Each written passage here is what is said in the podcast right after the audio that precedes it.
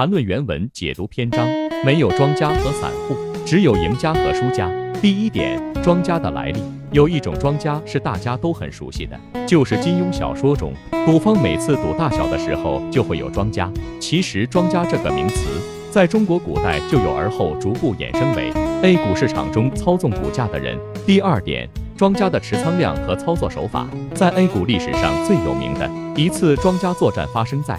九十年代，但是深圳股票首先开启一段疯狂上涨，但是上海股票却一直静悄悄。这时，深圳的一大批庄家集结了近三千万巨资奔袭上海，从而导致上海股票开启了一段疯狂上涨。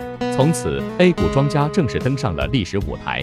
庄家的持仓量一般在百分之十至百分之三十，有的甚至达到百分之五十。个人觉得，通常意义上的庄家为了赚钱为目的得。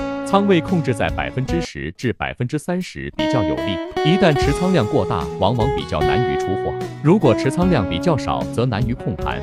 因此，百分之十至百分之三十比较有利。庄家炒作主要包括四个部分：建仓、拉高、整理、出货。庄家的主体也各有不同，可把庄家分为政府救市庄、券商庄、基金庄和上市公司庄。第三点，庄家的优势和劣势。一、优势。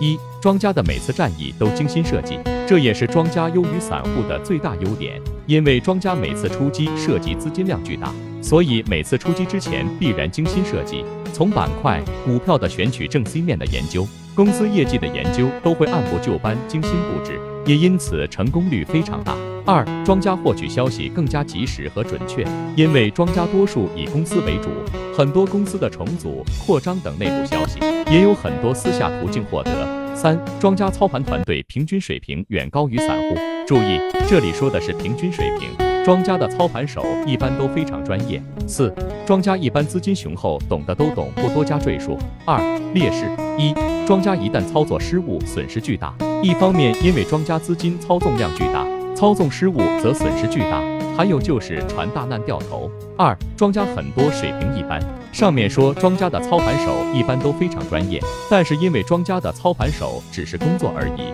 积极性一般没有散户强，深入研究可能没有专心于股市的散户投入。三庄家容易被动持仓，很多庄家是基金，基金则受到规则局限，即使在大熊市下也不能全部空仓。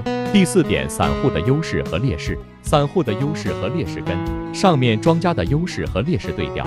再次强调一下散户的优势：一、散户进退灵活，一旦发现操作有误可疑，马上止损出场，几秒钟就可以完成。但是庄家则需要分批出场，而且还需要有资金承接。二、散户可以将技术发挥到极致，往往会有少数散户把炒股当做事业来做，每天都会大多数的。时间和精力投入股市，往往坚持到后期，这部分人在股市里面会如鱼得水。